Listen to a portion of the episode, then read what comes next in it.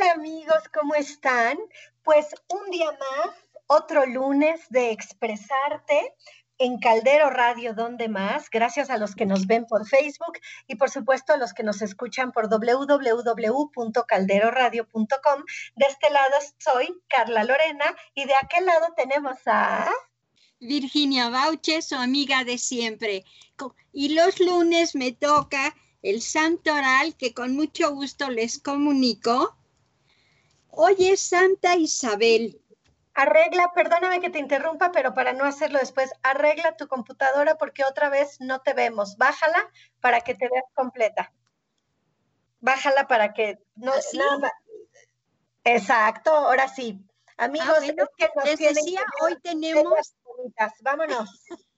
Santa Isabel, Letrán, Teodora, Orestes, Alejandra, Alejandra y Ursi y Bisbe mártires. Órale. Y como efemérides tengo algunas aquí que dice que un 9 de noviembre, pero de 1928, el periódico Weissig Zeitung empieza a publicar Sin novedad en el frente, una novela anti antiguerra de Erich María Remarque. Le trajo muchos problemas. E imagínense en Alemania publicar una novela antibélica, pues era como querer tapar el sol con un dedo. Pero él se, se lanzó y fue un éxito a nivel mundial y hasta la fecha creo que se hizo alguna película sin novedad en el frente y en fin, ojalá pudiéramos continuar con ese espíritu de antibélico, ¿no? Pues bueno, otro 9 de noviembre, pero de 1943, se presenta por primera vez en Nueva York la exposición Action Picture, presentada por Eric Pollock, que es un hombre que también revolucionó con su movimiento eh, pictórico y paró de cabeza a muchos críticos de Nueva York, porque parece que a la crítica le afecta mucho cualquier cambio artístico, como que lo saca de su, de su ese, ¿qué? comodidad, ¿no? Así es, de su estabilidad, porque además el arte pues siempre se ha caracterizado por, por decir lo que los demás no quieren decir. Exacto, pues el arte es subversivo, efímero a veces, y entonces eso saca de balance a mucha gente de la crítica, por ejemplo. Ya mucho vamos, vamos, vamos, Hoy con el tercero y último de mis noviembre de 1968, desde Cabo Cañaveral, el satélite Pioneer 9 que da la, va a proporcionar datos sobre la medida de las radiaciones solares, ni más ni menos. Uy, qué importantísimo. Y cómo causó un gran ruido, porque a partir de eso es que nos protegemos del sol, nos ponemos protectores, se empieza a hablar de la del cáncer de la piel, en fin. Claro. ¿Me permites, puedo hablar un poco de, del origen del festejo del cumpleaños? Sí, por favor, y, porque amigos, bueno, ya se me aventó vir antes, habíamos quedado vir en que presento el tema.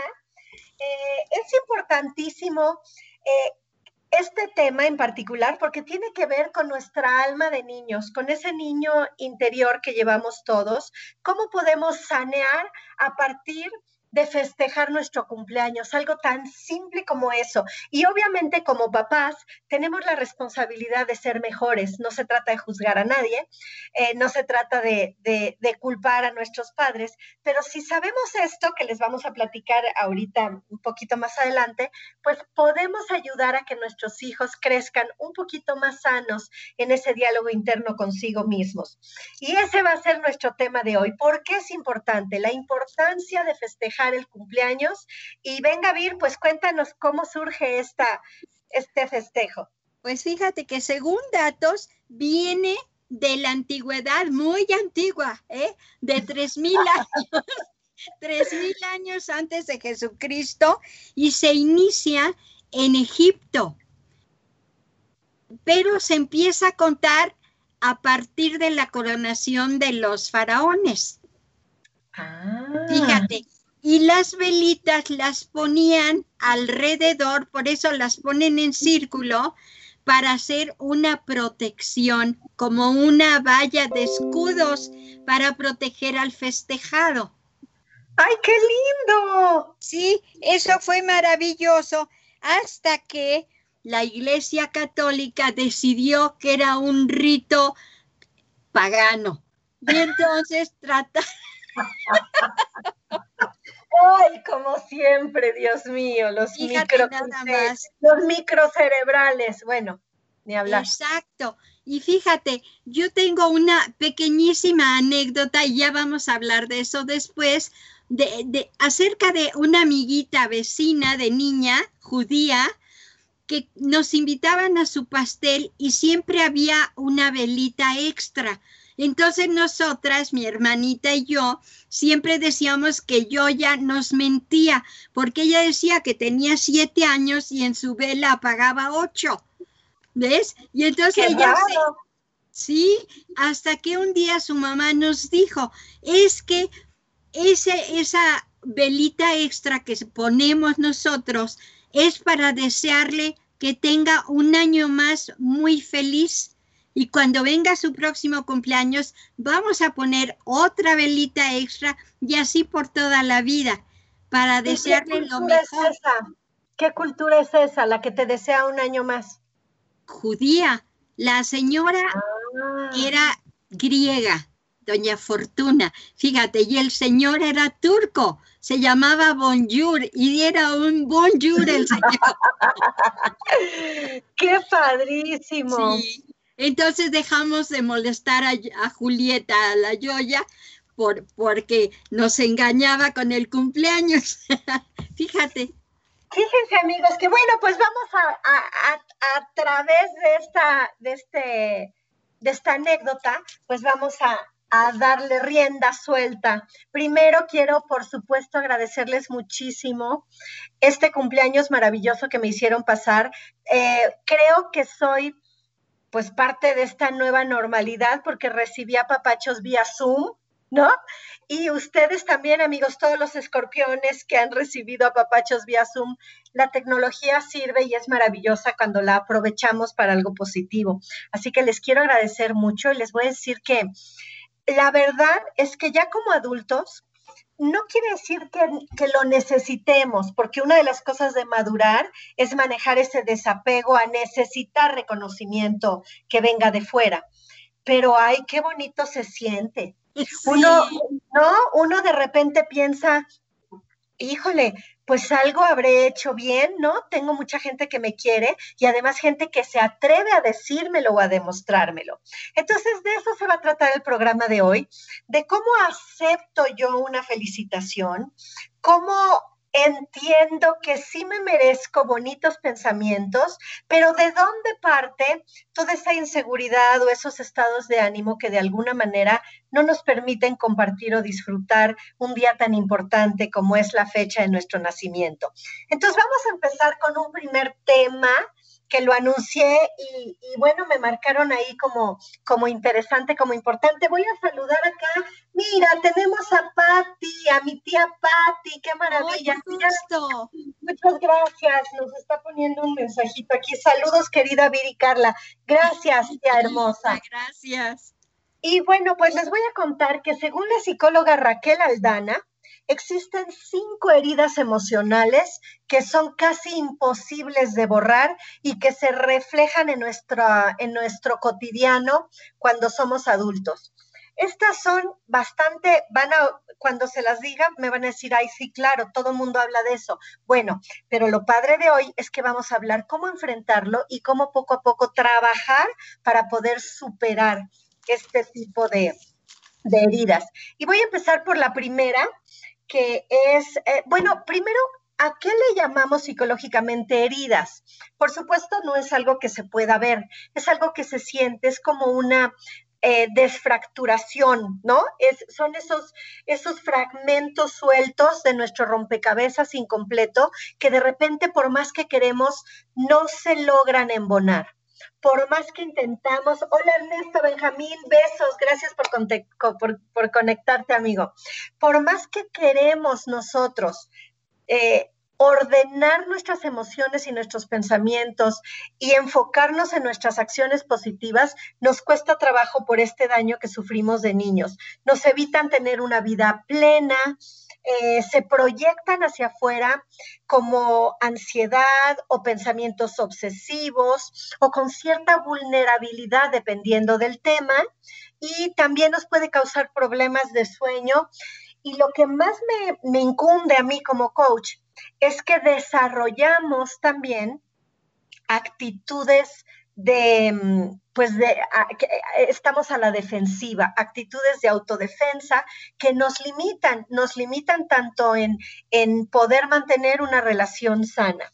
Entonces, fíjense, eh, nos marcan por ejemplo, eh, nos marcan muchísimo porque cuando somos niños no tenemos desarrollado el intelecto como debe ser. Si ustedes, si ustedes eh, han escuchado otros programas, hemos hablado del desarrollo del cerebro y el cerebro se desarrolla desde que nacemos, incluso antes, hasta un poquito pasaditos los 24 años.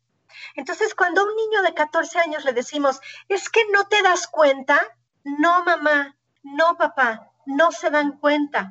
Es que no pensaste en, no, no pensaron en eso. El adolescente no tiene ni tiempo para pensar. Entonces, una de las cosas importantes es que, bueno, entendamos que nos hayan maltratado con la intención o no, de todos modos, dentro de nuestra percepción como niños, nos sentimos heridos. Y digo dentro de nuestra percepción porque no tenemos ni siquiera la objetividad para entender si efectivamente fue lo que yo creí. Yo les voy a decir que llevo años de coach y a mí no me ha tocado nunca ver a una pareja que se una que se quiera casar y que se digan entre sí, amor mío, te casas conmigo, te prometo que le echaremos a perder la vida a nuestros hijos. No, ¿verdad? Eso no existe. O sea, adrede, nadie se equivoca. Pero bueno, vamos a pasar, si, si, gustan, nos vamos una por una. Déjenme hablar rapidísimo de, de Liz Borbó, que nos dice que nuestro cuerpo físico es un reflejo directo de nuestro estado de ánimo, de nuestro ser interior. Entonces, nunca sabemos efectivamente qué empezó primero. Si primero me descuidé físicamente o primero emocionalmente estoy dañado y entonces permito este descontrol o al revés, o dejo de comer y caigo en la bulimia o como demasiado y puedo tener problemas de metabolismo porque es lo único que yo puedo controlar. Y esto es lo que nos causan los ambientes como los que vamos a, a mencionar. Vamos a hablar del primero que todo el mundo ha escuchado y que es muy importante. Este primero es el miedo al abandono, amigos. Este miedo al abandono es cuando, cuando, cuando un adulto se observa abandonado de niño. Es decir, no importa si sí es cierto o no, si la mamá tuvo que trabajar, si lo cuidaron los abuelos, si de repente lo separaban para limpiar la casa, si de repente se, se sentía aislado incluso en sus opiniones cuando no le permitían eh, ser parte de alguna decisión en la familia. Eh, y esto nos causa una, como adulto, le va a llevar a tener conductas muy obsesivas va a tener siempre temor a vivir esta situación, eh, no va a querer sufrir lo mismo, por lo que son adultos sumamente posesivos, muy celosos. Eh, ellos van a intentar controlar todo, van a querer no perder el control de nada, pero en ese todo, pues vas tú. Como mamá, como papá, como hijo, como hermano, como pareja, es muy, muy fuerte este control. Es decir, tú haces un proyecto y, esta persona lo va a tomar como propio. Te va a resolver todo, te vas a sentir consentido un rato, pero después te vas a dar cuenta que te está inhabilitando. Te está evitando volar y crecer a ti mismo porque necesita que necesites de él.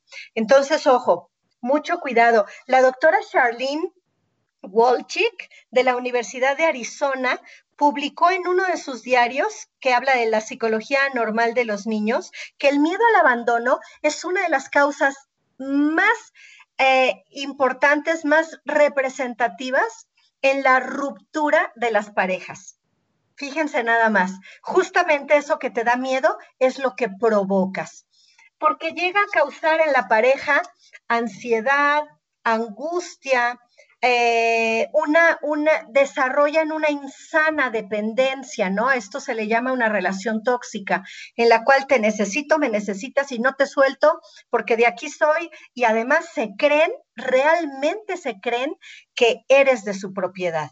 Entonces, cuando, cuando uno dice, a ver, no, espérate, yo ya pensaba, yo ya era, yo ya tenía carrera, yo ya, yo ya soy, pues ahí es donde vienen los conflictos fuertes. Estas personas tienen que trabajar en su miedo a la soledad, eh, en su temor a ser rechazados y, trabajar también en barreras al contacto físico, porque se dan dos situaciones. O pueden ser eh, muy, muy obsesivos que te, que te traen agarrada, apretada y no te sueltan, o al contrario, por ese miedo de perderte, ahora sí que no se exponen a amarte y y te, te, van perdiendo poco a poquito antes de tenerte para no perderte. Es muy raro lo que pasa en este conflicto. Ese es el punto número uno. El punto número dos es el miedo al rechazo, Vir.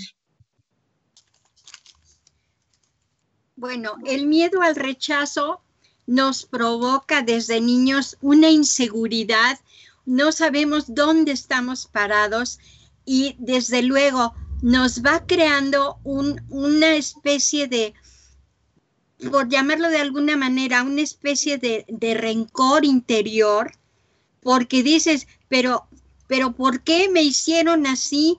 ¿Por qué me rechaza la gente? Eh, no es mi culpa, pero, pero tiene que haber algún culpable, ¿verdad? O puede ser los abuelos tan exigentes, o pueden ser los papás que efectivamente no le permiten crecer y el niño va actuando como si fuera eh, el centro del mundo, pero al mismo tiempo va siendo, se va aislando de los demás, claro, con una actitud de que es el rey de su casa, de que todo se le hace.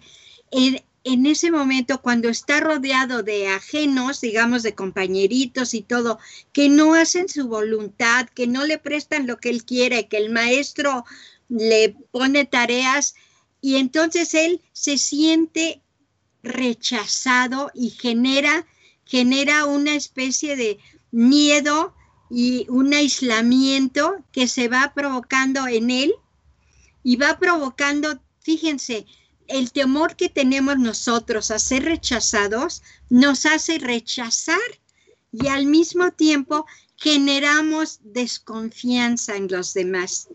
Cuando rechazamos, y eso es muy importante en los niños, los niños tienen que sentirse seguros, amados, y esa desconfianza es por el rechazo. No sabemos eh, desde dónde les causa una sensación de no sentirse deseado y es una descalificación hacia uno mismo. Estas personitas pues tienen que trabajar en superar temores y miedos, en superar pánicos tanto internos como externos y en la aceptación, esta parte es fundamental, en aceptar que sí merecen afecto, cariño, respeto y comprensión. Eh, será muy importante que el adulto hoy que sienta este miedo al rechazo, se encargue de tomar decisiones personales por ellos mismos. Y vamos al tercer punto, que es la humillación. Fíjense que esta, herida es muy, muy fuerte y se genera eh, cuando nos desaprueban o nos critican. Eh, nosotros como papás podemos generar esto eh, cuando le decimos a un niño, ay, bueno, pero eres un torpe, o, ay, no, dámelo, tú no sabes hacer nada, yo lo hago. O, no, por favor, dile a tu hermano que lo haga, tú no sirves para nada. Ay, qué inútil eres. O, ay, cómo te... Cuando nosotros descalificamos así a nuestros hijos, los estamos humillando, los estamos haciendo perder confianza, perder su propio respeto. Y cuando además nos atrevemos a humillarlos en público es peor. Cuando a mí se me ocurre en una reunión infantil decir, por ejemplo, aunque los niños sean chiquitos, ¿eh? Ay, esta niña ya tiene cuatro años y se me sigue orinando en la cama. Cositas que creemos que no tienen importancia, pero que ellos oyen, lo que les estamos causando a estos chicos, amigos, es realmente destruir su autoestima por completo. Esto genera personalidades dependientes, es decir, que necesitan todo el tiempo el aplauso y la aprobación y si no, no se sienten felices. Eh, y ahí es cuando creamos, eh, efectivamente creamos una personalidad que no con el anterior, no con el miedo al, al, al, rechazo, sino con esta humillación, es que creamos hijos tiranos, totalmente egoístas como, como mecanismo de defensa.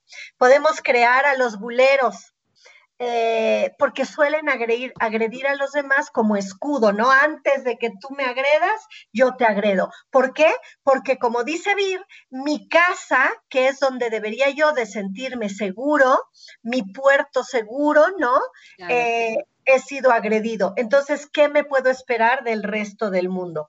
Estas personas necesitan trabajar el área de la independencia, su libertad, comprender necesidades y temores propios, así como poner en orden las prioridades.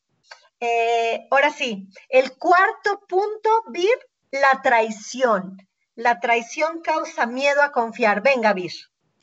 Pues sí, porque los niños se sienten traicionados de diferentes maneras.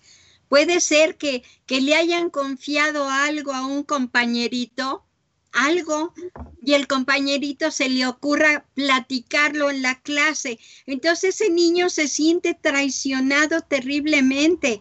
O si la maestra le ha llamado la atención y luego se la vuelve a llamar ya en público, el niño dice, esto era personal, por eso me llevó a la dirección para hablar conmigo antes de llamar a mi mamá.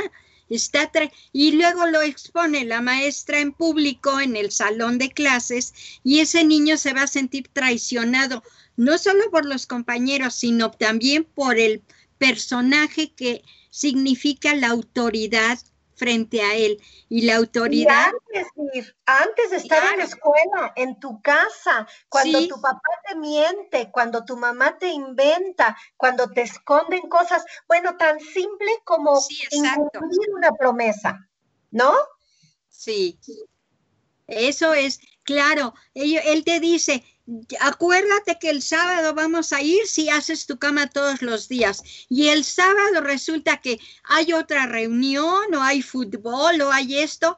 Y el niño que estuvo cumpliendo toda la semana para merecer ese premio que le han ofrecido sus padres, el sábado cae en profunda frustración, en profunda tristeza solo, no solo porque no va a ir a donde le habían prometido, sino porque le mintieron.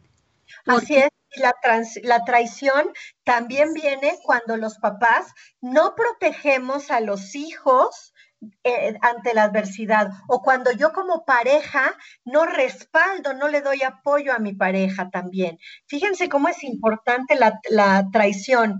Bueno, eh, esta sensación de vacío y desesperanza se transforma en desconfianza, en frustración, en rabia, envidia hacia los otros y una bajo estima, bajo autoestima totalmente tremenda. Los que han padecido esta traición infantil son personas controladoras y manipuladoras también. Y son personas que exponen sin temor, sin medir riesgos físicos de salud y suelen confirmar sus errores como parte de su actuar. Fíjense qué delicado es esto. Yo te engaño, entonces me presto a que tú mientas. Yo no te cuido, no te respeto, entonces yo, papá, me expongo a que tú te expongas más y quieras ir a los límites, ¿no?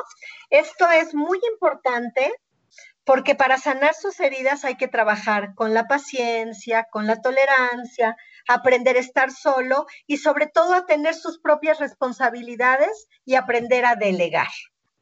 Por supuesto. Y fíjate, hablando de las mentiras, pueden ser mentiras tan sencillas como que llame por teléfono a alguien y mamá le dice, ay, dile que no estoy. Y el niño se queda con el teléfono en la mano como, pero te estoy viendo, ¿cómo que no estás? Ándale, contesta, dile que no estoy.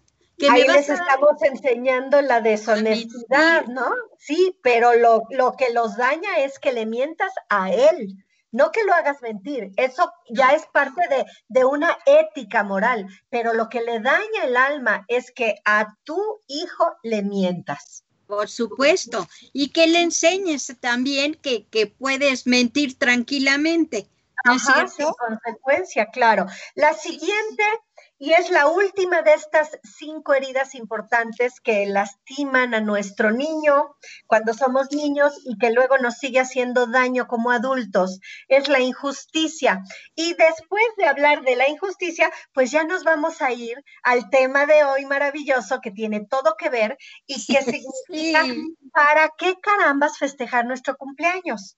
¿Cómo podemos a través de festejar a la gente que queremos y de festejarnos a nosotros mismos, cómo podemos ir saneando? Por eso este antecedente, la injusticia. Es una, es una herida emocional que nos marca en ambientes donde eh, nuestro entorno es frío y autoritario. La exigencia en demasía genera sentimientos de ineficacia y de inutilidad, sentimientos, lo que, lo que nuestros hijos o nuestros adolescentes van a sentir es el típico, no sirvo para nada, no valgo nada, ¿no? Y, deseos de desaparecer para no ser un problema. Tengan mucho cuidado, papás, con esto. No le hago falta a nadie si me voy.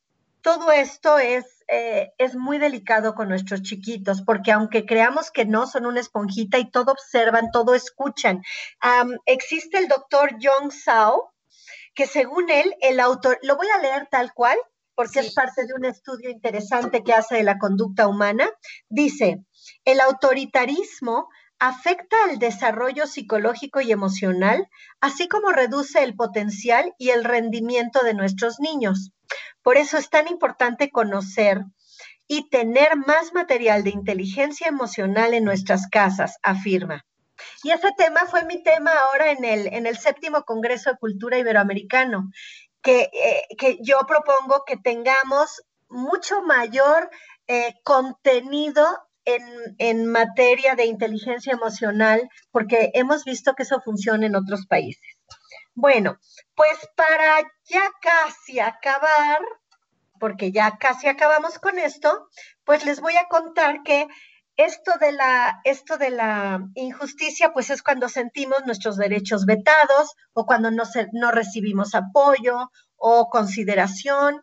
Y otro punto bien importante, amigos, esto ustedes a veces dicen, ay, dicen, no, pues en mi casa todos, todos éramos fríos, nadie apapacha, nadie se besa, nadie, es muy importante para la autoestima de nuestros niños.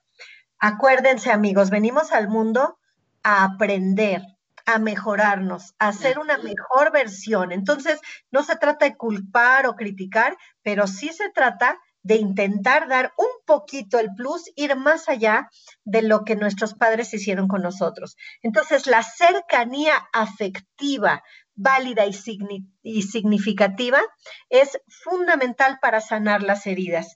Como consecuencias, estas personas son seres injustos con el resto del mundo en general, tienen una baja autoestima, tienen una incapacidad de tomar decisiones con seguridad y son personas que necesitan ser muy perfeccionistas, porque no les permitieron el mínimo error, no los enseñaron a aprender que el error es parte del aprendizaje, parte del proceso en el crecimiento. Entonces, pues échenle coco, mamás. Sí, si me permites, Carla, quisiera yo pues aumentar nada más un, un, un poquito. venga, venga. Sí, fíjate que les, les genera un revanchismo que no se dan cuenta muchas veces y a veces lo hacen a propósito que yo resumo en una frase, él me la hizo, tú me la pagas. ¿Cuántas veces no vemos esa actitud? Y es una necesidad de perfeccionismo. Así es que pues yo los conmino a que festejemos los cumpleaños. Fíjense que sí, vamos a la parte de festejar, porque tiene mucho que ver con ir sanando tanto a nuestros niños en el eh, cada año, y ahorita les vamos a ir diciendo por qué, como ya como adultos estamos revalorizándonos ante nosotros y ante los demás. Vamos a dar unos saluditos antes, Vir. Sí. Eh, Pati ya nos saludó, Ernesto ya nos saludó, Selene Padilla, gracias Selene que nos estás viendo, es compañerita de nuestro grupo de, mujeres muy lindo. Eh, me dice, siguiendo el programa, gracias. Ariadna Díaz también nos dice, qué gusto, Carla, este tema tan atinado, ya que mañana, a ver, ya que mañana es mi cumpleaños y no estoy tiempo de festejar. Felicidades. ¿Cómo que no estás con ganas de festejar? Ahorita te vamos a dar siete razones, siete razones para que veas lo importante que es festejar y, vas, y, tú misma vas a decir, ay, no, creo que sí tengo mucho que festejar. Vamos a empezar por ahí. Esta es para ti para, ti, Ariadna, y para todos los que nos están escuchando, que les da pena o que tienen pudor o que simplemente para ustedes su cumpleaños es como cualquier otro día. La fiesta de cumpleaños es un medio útil para confirmar los lazos afectivos y los encuentros familiares. Se trata de una demostración de cariño a través de buenos deseos. Es una forma que consciente o inconscientemente realmente nos va dando una autoconfianza. Los niños en ese día los hacemos sentirse amados y que es importantísimo que se sientan reconocidos y que, y que se sientan queridos por sus ambientes. El cumpleaños eh, así como festejarnos el propio y, al ser querido, nos va formando un carácter. Es decir, nosotros necesitamos de la, de la motivación en todas las etapas de nuestra vida para querer ser mejores, para continuar, eh, seguir adelante, más allá de la mercadotecnia o de un regalo físico. Más allá que eso, recibir afecto este día en especial simboliza un apapacho al alma y ahora veremos por qué. Vir, vámonos en orden. Punto número uno. Ahorita se los digo. Primero les voy a decir que Christian Helson es un autor del libro Petit Psychologie de l'Anniversaire y nos explica los beneficios psicológicos de darle importancia a nuestro cumpleaños y al de nuestros seres queridos. Es decir, esto es científico, amigos. Por un lado, pues sí, claro, este, nos, nos hablan de signos y nos hablan de astrología, pero científicamente está comprobado eh, por los científicos que tratan la ciencia de la felicidad y, eh, eh, todo lo que tiene que ver con la conducta humana, lo importante que es festejar. Entonces dice, festejar o no ese día puede marcar la salud mental de nuestros hijos.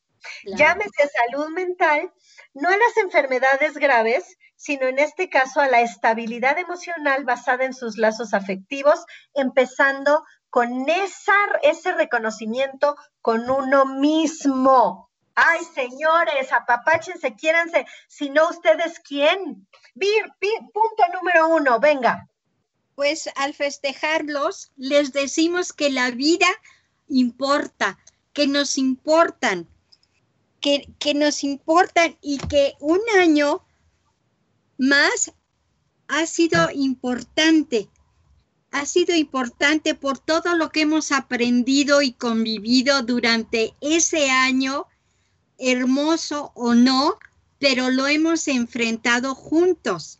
Y si no, es una invitación para el siguiente año, después del cumpleaños, tratar de estrechar las relaciones. Nos, fíjate que una fiesta de cumpleaños en que invitas a tus primos, tus amiguitos, a, o aunque sea nada más tus papás y tú, hacen que tus relaciones se vayan enriqueciendo, porque a ti te van a invitar a otros cumpleaños ya, y, y vas a conocer otras personas, vas extendiendo relaciones de amistad afectivas. Y, vienen, en, y vienen en siete puntos que nos tenemos que ir en el orden para no perdernos. Lo que pasa es que sí, tienes toda la razón. Punto número uno, festejar, estamos diciendo tu vida me importa. Punto número dos, con ese simple gesto de desear al otro cosas buenas, es una forma de mostrar amor, cariño, aprecio, agradecimiento y tenerlos en nuestra vida. En ese punto, ahí sí, venga, Vir, toda esta es decirle, es decirle, me importas, me importa lo que te pasa, me importa lo que piensas, me importa lo que quieres. Es una manera de, de hacer esas redes invisibles tan importantes con la gente. No importa si, si no haces una fiesta, si no haces un pastel, con que lo abraces y le escribas una, unas frasecitas de, de lo que ha sido convivir con esa persona. ¿Ve? Yo creo que... Pues como mi cumpleaños es el 4 de noviembre, a mí me han apapachado haciéndome calaveritas. Claro. No, no se trata de un regalo y que siempre queremos que las flores, que el chocolate, que el perfume, pero no es necesario. No es, es que hasta hablar por teléfono y decir te deseo lo mejor, que es el punto número tres. En un, es un momento para que cumplas tus sueños. El regalo es una muestra de cariño que significa pienso en ti, he puesto atención a lo que te gusta, a lo que deseas independientemente de que sea físico o no. El deseo positivo implica me importas.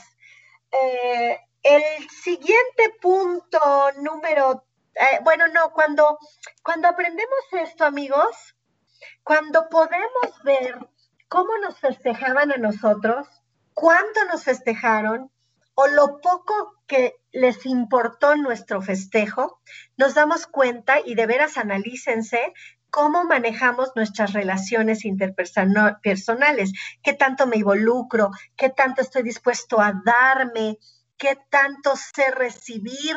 Es importantísimo saber recibir. El que te digan, ay, qué bonita estás y tú, ay, no, para nada. O mira qué bonito tienes, ay, no, no me gusta. Ay, sí te gusta porque yo me lo puse. Siempre hay que aceptar un cumplido partiendo de la base de que todos somos únicos e irrepetibles. Y eso nos hace especiales y nos merecemos todo lo bonito. Y cuando aprendemos esto, pues presentamos, eh, entendemos la importancia. A mí me encanta que me hable. Hay gente que no festeja su cumpleaños, pero me habla a mí porque sabe que para mí es importante mi cumpleaños. Entonces es un, ¿no? Es un apapacho al alma.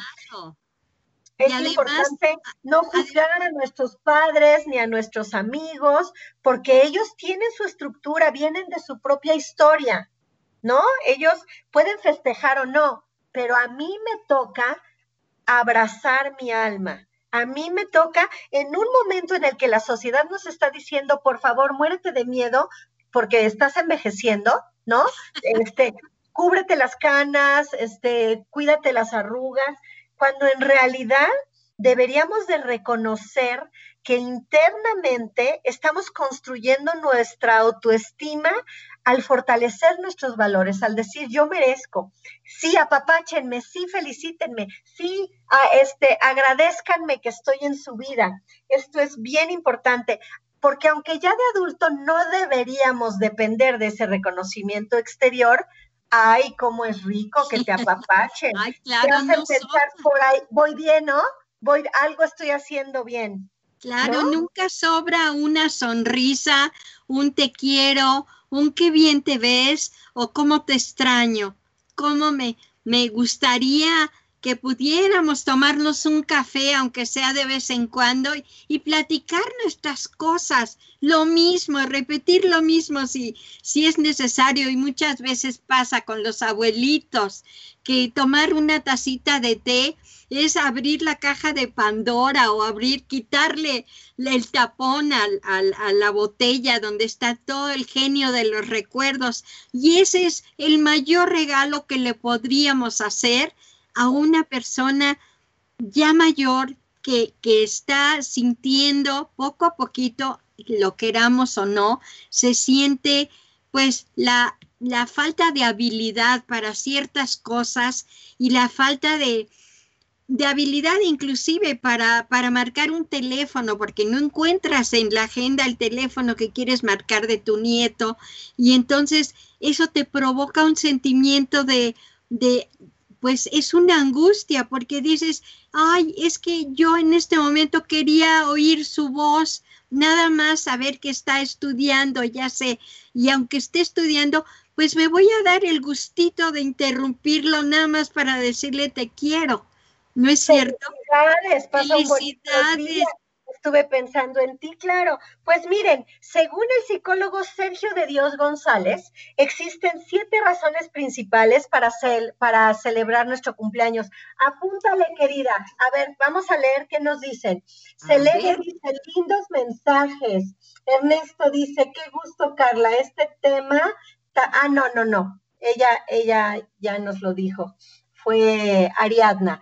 Eh, que pases un muy feliz cumpleaños. Sí, feliz cumpleaños, Ariadna. Bueno, pues vamos a las siete razones principales para celebrar nuestro cumpleaños.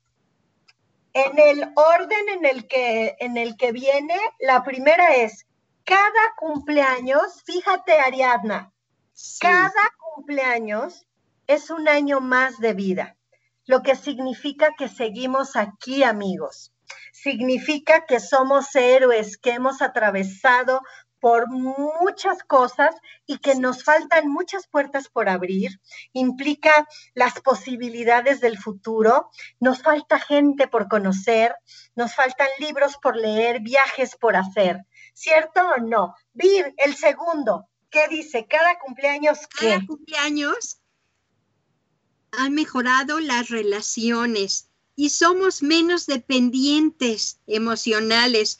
Con los años aprendemos a disfrutar la soledad, nos hemos vuelto más selectivos y observadores, agregaría yo.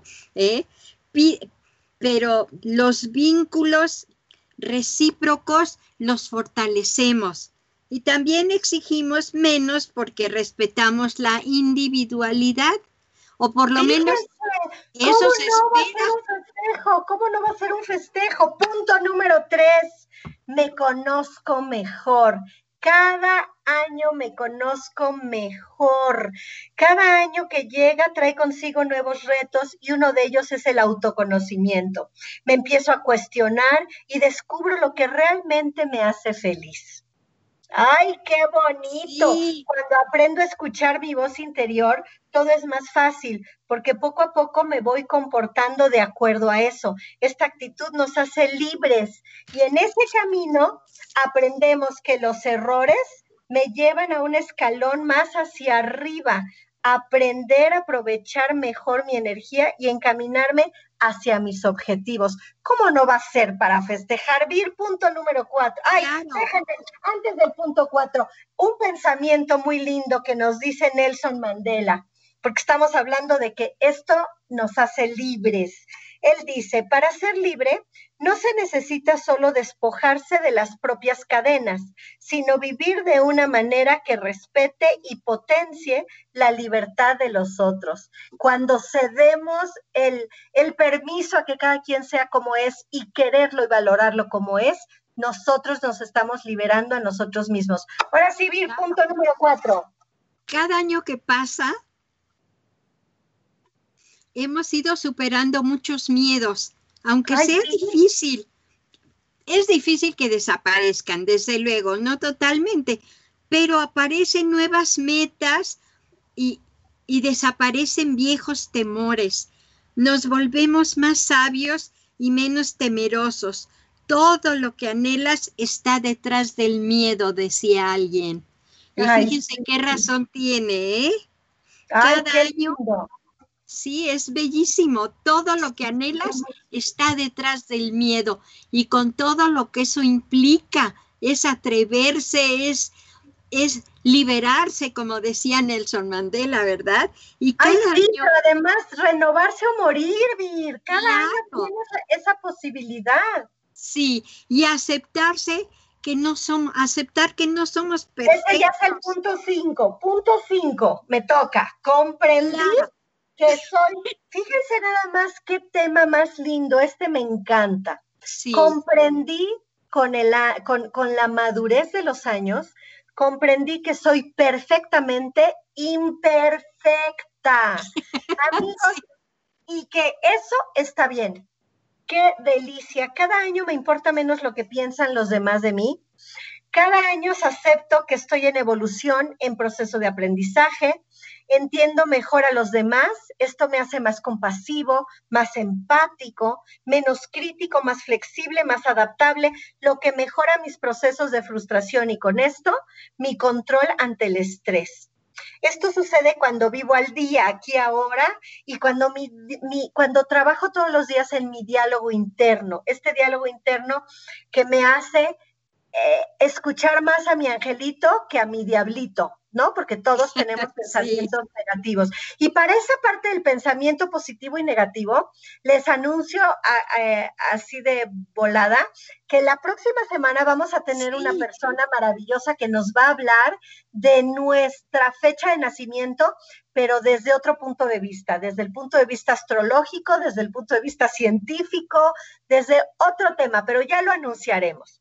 Y numerológico también. Ay, sí, la numerología la vamos a ver la semana que viene. Sí, eso es fantástico. Número seis para festejar el cumpleaños. Razón número seis. Acuérdense que estamos hablando de las siete razones principales para celebrar un cumpleaños según el psicólogo y doctor Sergio de Dios González. Venga, ¿cuál sería el número seis, Vir?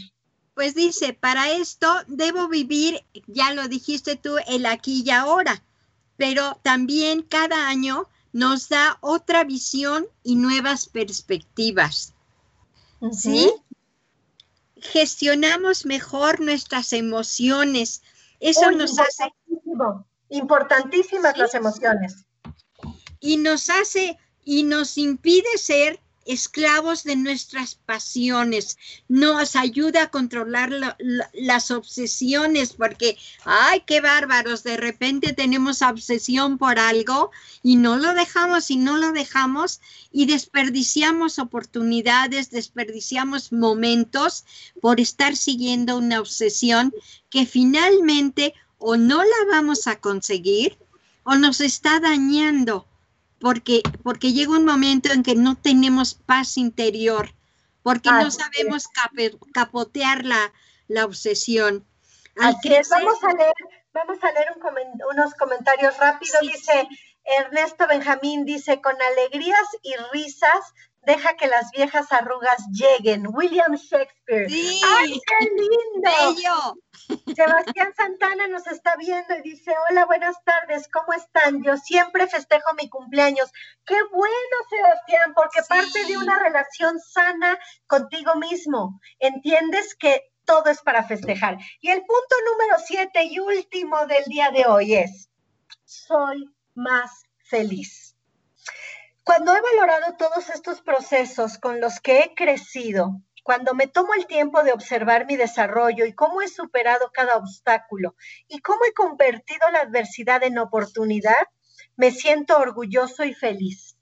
Mil veces hemos leído eso de que la felicidad no es un destino, sino una actitud con la que viajo eh, por la vida. Es lindo, Es precioso y es totalmente real. Dice Ernesto, mientras más en, en, enaltezcas y celebres tu vida, más encontrarás en ella para celebrar. Ofra Winfield.